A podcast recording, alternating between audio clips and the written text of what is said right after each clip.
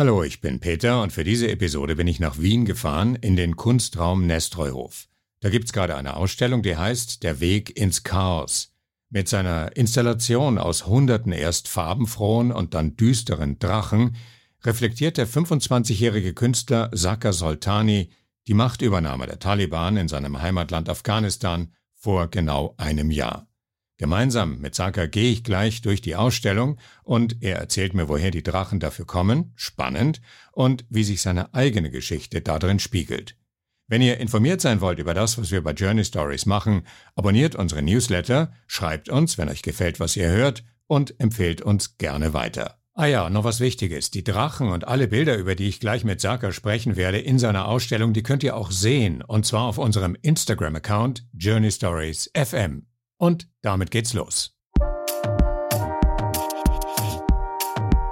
Journey Stories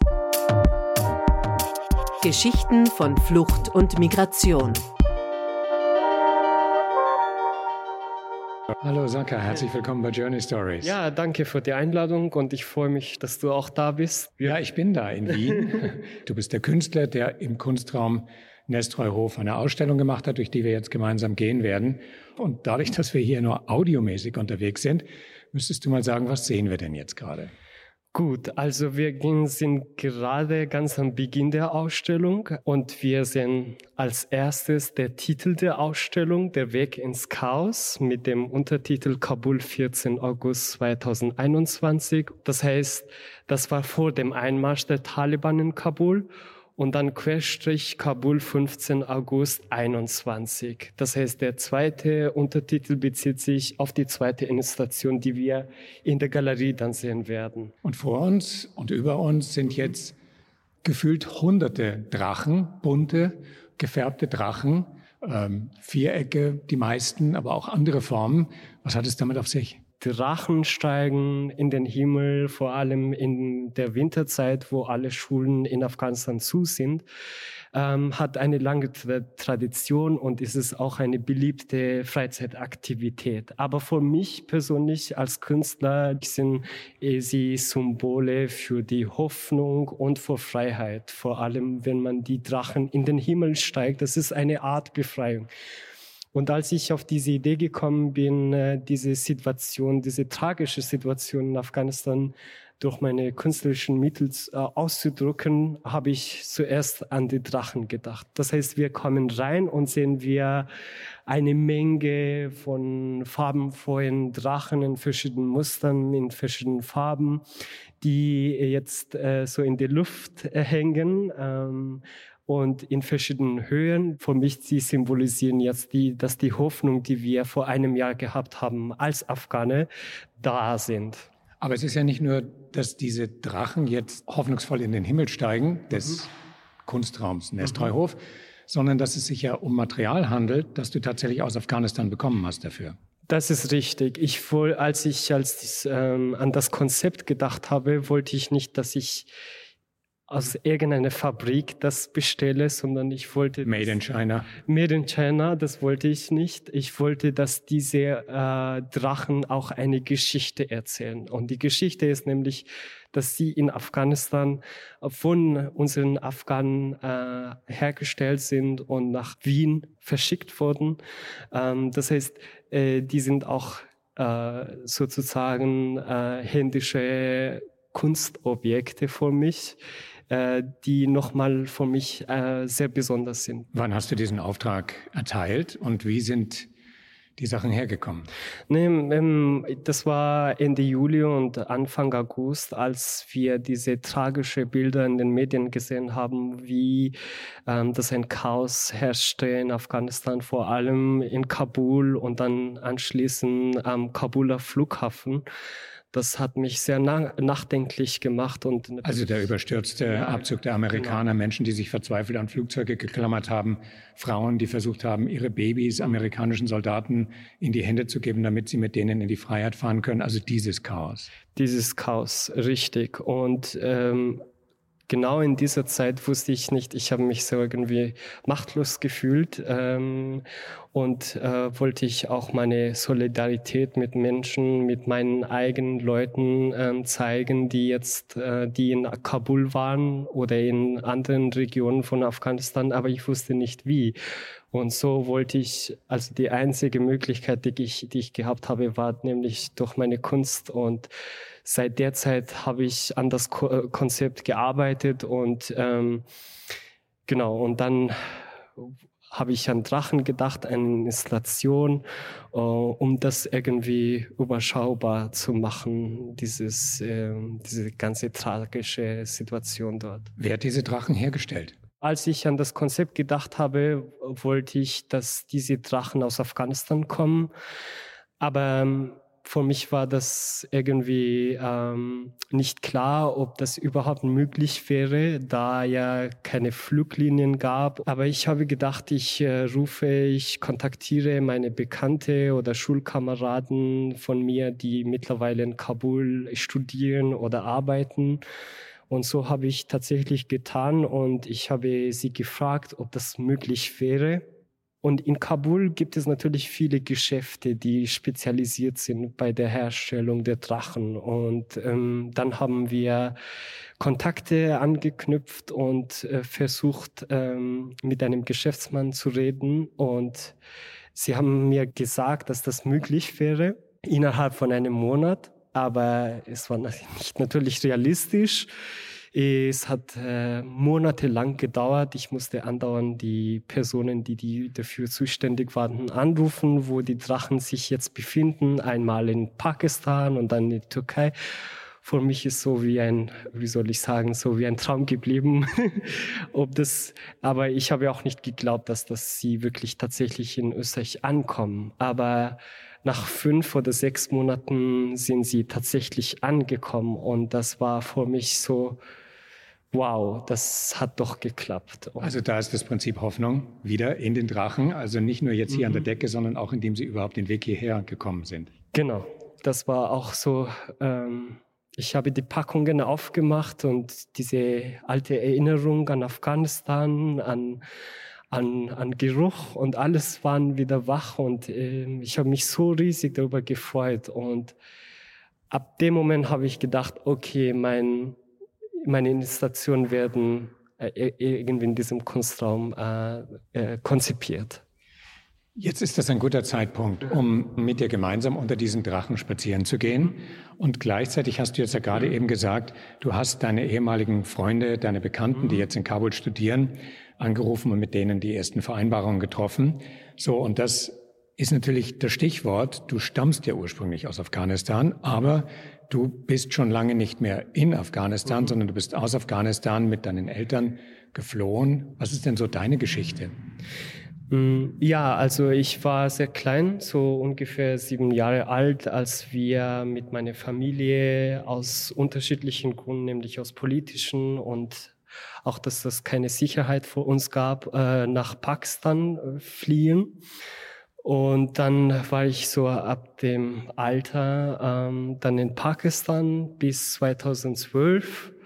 Und da wir auch so eine Minderheit gehört haben, äh, es gab auch keine Sicherheit für uns, dann habe ich mich entschieden, Pakistan auch zu verlassen. Und dann, ja, Aufbruchsreise, dann habe ich mich auf, auf diesem Weg gemacht. Wir sehen jetzt vor uns ein großes, rechteckiges, die gesamte Rückwand hier einnehmendes Bild, wo viele Frauen drauf sind, mhm. äh, westlich gekleidete, afghanisch gekleidete oder in Tracht gekleidete Frauen und sehr dominant auch eine nackte Frau, aber sehr viele Männer, die, die sehr gute Laune haben, ganz offensichtlich. Ähm, auch zwei Männer sehe ich gerade, die nackt sind und offensichtlich eine intime Beziehung zueinander haben. Was wolltest du mit diesem Gemälde zum Ausdruck bringen?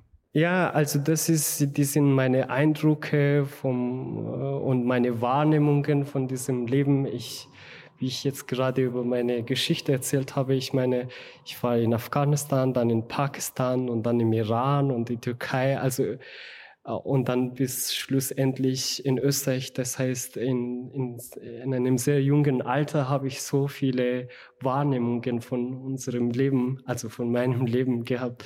Was ich damit zeigen will, ist nämlich diese Koexistenz äh, verschiedener Kulturen in einem Bild. Ähm, so bleibt natürlich eine Utopie vor mich, die ich mir in Afghanistan und in allem, in jedem Land wünsche, dass die Menschen ähm, trotz Unterschiedlichkeiten jetzt ähm, bezüglich Religion oder äh, sexuelle Orientierung und so weiter, dass sie trotzdem friedlich nebeneinander leben können. Äh, ist es jetzt betreffend Afghanistan, ähm, ist natürlich ähm, mit dem Machtwechsel ist alles nicht äh, realisierbar oder überhaupt nicht vorstellbar. Das heißt, ähm, die Menschen, die eben zur Minderheit gehören oder Queers, die sind äh, am stärksten betroffen von dieser Situation. Genau, also dieses Bild äh, ist, als ich neu angekommen war, ich wollte eben meine Eindrücke und meine Wahrnehmungen vom Leben einfach in einem Bild zeigen. Ja, und ich finde es schön, weil wir sind ja jetzt quasi direkt auf dieses Bild zugesteuert. Unter den ganzen Drachen durch sind wir genau auf dieses Bild zugesteuert, sozusagen als Schlusspunkt vom ersten Teil der mhm. Installation, 14. Jetzt gibt es hier noch ein Bild. Bevor wir dann hinaufgehen in den zweiten Teil, da sehen wir einen Jungen mit einem Rucksack auf den Rücken, der äh, durch eine relativ unwirtliche Landschaft geht und uns anschaut, über die Schulter sich mhm. uns zuwendet im Gehen. Ja. Wer ist dieser Junge? Äh, das ist ein bisschen ein, das bezieht sich natürlich auf meine Geschichte, ähm, als ich damals aus unterschiedlichen Gründen Pakistan verlassen musste und mich auf einen Weg machte, der für mich sehr ungewiss erschienen ähm, ist. Und ähm, auf dem Weg auf diesem Weg wusste ich nicht, äh, welche Schwierigkeiten auf mich äh, zukommen und auf mich warten. Und ähm, im Hintergrund ähm, sehen wir Meer oder Wasser und ähm, äh, Höhe Berge äh, mit höhen Gipfeln äh, zum Beispiel im Iran, äh, wir mussten 18 Stunden zu Fuß über die Bergen einfach äh, für, möglichst heimlich äh, wandern. Warst du Teil einer Gruppe? Ja, wir waren Teil einer riesigen Gruppe und das war so eine schwierige Zeit und deshalb, und dann Wasser, ich kann leider nicht so gut schwimmen, das heißt, ähm, dieses, äh, diese Flüsse zu überqueren war für mich immer so die schwierige, also schwierige Momente, um das zu bewältigen. Du bist Teil einer Gruppe, aber dieser Junge ist ganz allein unterwegs. Ganz allein, weil ähm, er blickt nach uns, also auf uns, äh, und vor ihm stehen ähm, so eine Entfernung, also mit vielen Elementen, die eben zeigen, weil er nicht weiß, welche Schwierigkeiten auf ihn wartet. Ja, er sieht sehr fragend aus. Er weiß nicht, wohin der Weg führt. Wir wissen aber jetzt, dass der Weg nach Österreich ja, geführt genau. hat und dass du hier gut angekommen bist. Lass uns die Gelegenheit nutzen, die Stiege hier hinauf zu ja. Also nochmal, das, äh, das Bild heißt Aufbruch zur Reise. Ähm, bis jetzt haben wir diese farbenvolle Drachen hinter uns gehabt und dann ähm, dieses äh, Triptychon in drei Teilen, also vier Meter lang. Äh, wo äh, Menschen äh, mit unterschied aus unterschiedlichen Kulturen ähm, in einem Bild zusammengefasst sind. Und dann mit diesem Bild beginnen wir nämlich unsere Reise zum Chaos. Ja. Sozusagen. Eine Reise ins Ungewisse und auch das Chaos. Wohin wir uns jetzt begeben werden, ist ja eines, das ist ongoing. Wir haben noch keine Ahnung, wohin diese Reise gehen wird. Hier ist nochmal ein wirklich wunderschöner Blick. Wir sind jetzt so einen Halbstock höher gegangen und sind jetzt mitten unter diesen Drachen, die um uns herum fliegen. Ähm, das hat was sehr Beruhigendes, was sehr Heiteres, was sehr Leichtes und was sehr Luftiges. Ja, hier hat man wieder diesen Rückblick, nämlich äh, diesen Weg, den wir vorbeigegangen sind. Und äh, wie du es äh, erwähnt hast, ist es äh, ein schönes Gefühl, wenn man einfach hier steht und sieht, wie schön das Ganze ist.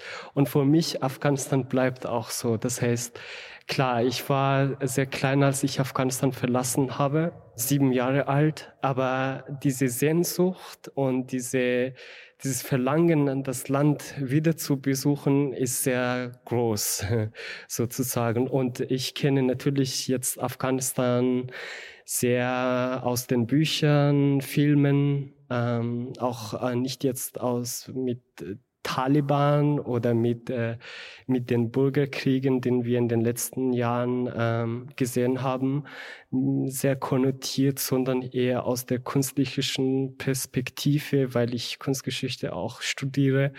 Und ähm, es gibt, ich beschäftige mich mit der alten Kultur von Afghanistan, also vor der, äh, vor der Gründung Afghanistans im Jahr 1747. Das heißt, wir waren dann vor, vor der Gründung Teil äh, Indien, Teil von äh, äh, Iran. Also wir haben sozusagen eine sehr alte Geschichte, die meistens durch Krieg und Taliban in den Hintergrund gerückt wird. Aber für mich ist das so, diese Sehnsucht, die ich äh, habe, ist eben, weil wir eine alte Kultur haben und es gibt viele ähm, sehr alte kunsthistorische Objekte, die besonders äh, oder wichtig sind.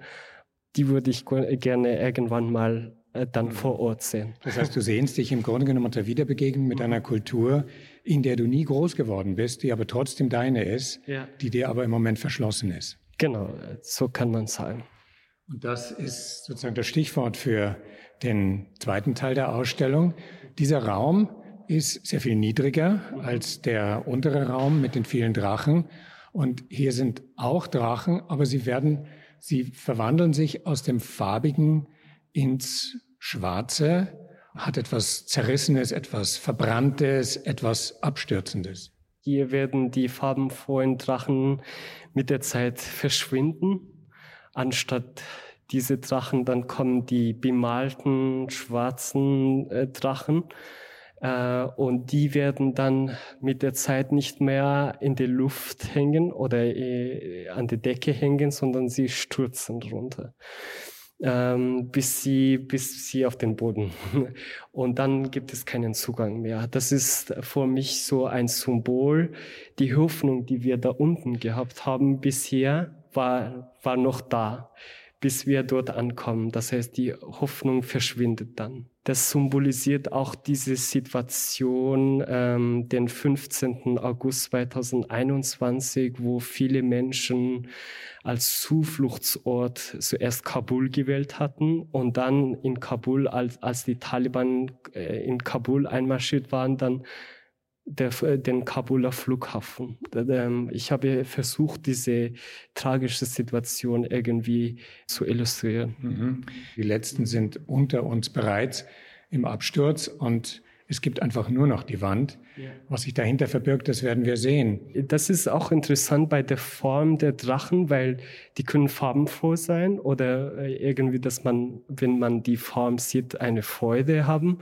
Aber sie können auch ähm, sehr schnell bedrohlich wirken, zum Beispiel in diesem Raum, wo sie eher mehr so die Form äh, eines Flugzeuges äh, hat. Äh, und so wie sie runterstürzen. Das ist auch für mich, ähm, habe ich gedacht, mit dieser Form kann ich mehr das irgendwie, diese Form bearbeiten, um zwei ähm, Gegenteile zu zeigen. Auch in diesem Raum gibt es noch zwei Bilder, die wir zum Schluss noch äh, uns anschauen sollten. Hier gibt es, wir steuern jetzt gerade auf eines zu, da gibt es zwei Kinder im Vordergrund. Ähm, ein Kind schaut in eine ungewisse Ferne, das andere Kind hat den Kopf zwischen, beide sitzen, das zweite Kind hat den Kopf zwischen den Knien, hat die Hände vors Gesicht geschlagen ähm, und im Hintergrund gibt es eine, eine, eine Explosion. Was hat es mit diesem Bild auf sich? Also das Bild heißt zwei Brüder. Die sind zwei Brüder, ähm, also zwei Kinder äh, mit einem sehr starken Farben im Hintergrund. Ähm, leider, also auch in Pakistan, als ich dort war, gab es andauernd Explosionen. Das heißt, ich war mittendrin. Und solche äh, Eindrücke, die man so im, äh, im jungen Alter bekommt, die bleiben irgendwie im Kopf. Und ich wollte in diesem Bild das ähm, so ähm, illustrieren und malen. Äh, und das zeigt jetzt auch die gerade jetzt die, die jetzige Situation von Afghanistan, wo trotz äh, der Herrschaft der Taliban gibt es andauernd Explosionen. Vor allem mir tut es so leid für Kinder, die dort mit dieser Situation aufwachsen und die keinen, Zug, äh, keinen Zugang zur Bildung haben oder manche sogar ihre Körperteile verlieren durch Explosion. Das ist ähm, die, die Zukunft dieser Kinder äh, sieht leider sehr düster aus. Warum zwei Brüder? Zwei Brüder. Ähm, ich habe den Titel sehr gut gefunden und nämlich, dass man ähm, ja in schwierigen Situationen, dass man sich gegenseitig äh, trösten kann. Und das ist auch so eine Art, dass der ältere Bruder sozusagen tröstet der, seinen jüngeren Bruder. Mhm. Und jetzt gibt es noch ein letztes Bild. Dieses letzte Bild ist etwas kryptisch, könnte man sagen. Im Mittelpunkt ist eine Bank, mhm. auf der schläft ein Junge. Ähm, links hocken zwei Gestalten. Auf der Rücklehne der Bank ähm, versuchen zwei andere Gestalten, könnte man sagen, vielleicht zu entkommen. Und rechts ist eine Todesengelgestalt. Was ist das für ein Bild? Ja, also ähm, wir haben das untere Bild gesehen, Aufbruch zur Reise, und das ist die Geschichte des selben Jungen mit diesem grünen T-Shirt. Der uns äh, über die Schulter angeschaut hat? Ja, genau. Und das ist Erinnerung an einen Traum. Ähm, das ist, bezieht sich auch auf meine eigene Geschichte, als ich monatelang in Griechenland war und ähm, wusste nicht, wie die Reise oder der Flucht weitergeht und ich wusste nicht, wohin und wie. Das war ähm, sehr unangenehme Situation und äh, es gibt äh, nämlich Akropolis im Hintergrund. Ähm, der Park, der hier dargestellt ist, es gibt einen riesigen Park in Athen, der, wo viele Flüchtlinge dort Tag und Nacht äh, dort sind. Und dann gibt es Drogenhändler, alles Mögliche. Und dann sehen wir der Polizist, der natürlich hinter diesen Menschen äh, äh, läuft. Das heißt, diese Situation, die ich äh, damals so wahrgenommen habe, habe ich in diesem Bild äh, so dargestellt. Jetzt bist du da. Ja. Du bist angekommen in diesem Land und du bist Künstler hier und du studierst. Aber du hast auch von deiner Sehnsucht gesprochen. Wie ist das im Moment? Bist du immer noch sehr sehnsüchtig oder bist du angekommen? Ähm, also diese Sehnsucht ähm, äh, für Afghanistan bleibt natürlich. Äh, ich beschäftige mich mit Literatur und Kunstgeschichte von Afghanistan. Ähm, das heißt, äh, irgendwann die Hoffnung steht immer noch, dass ich irgendwann vielleicht das Land besuche, aber momentan wird wahrscheinlich schwierig sein ich bin natürlich angekommen, aber ich wollte auch mit dieser Ausstellung ein, meine, ein Zeichen für Solidarität mit meinen äh, Leuten, die noch in Afghanistan in, ähm, in einer schwierigen Situation leben, zeigen.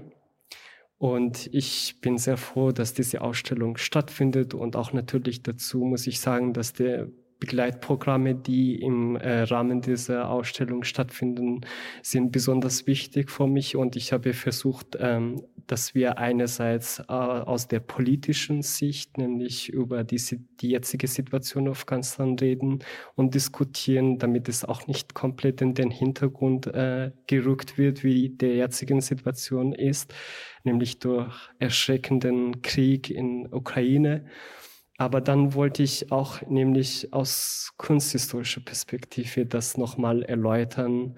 Ähm, ich meine, Taliban sind nicht jetzt so ein Gefahr vor Menschheit und, äh, und vor Frauen und so weiter, sondern sie sind auch eine Gefahr für Kunst und Kultur und die Sprache des Landes.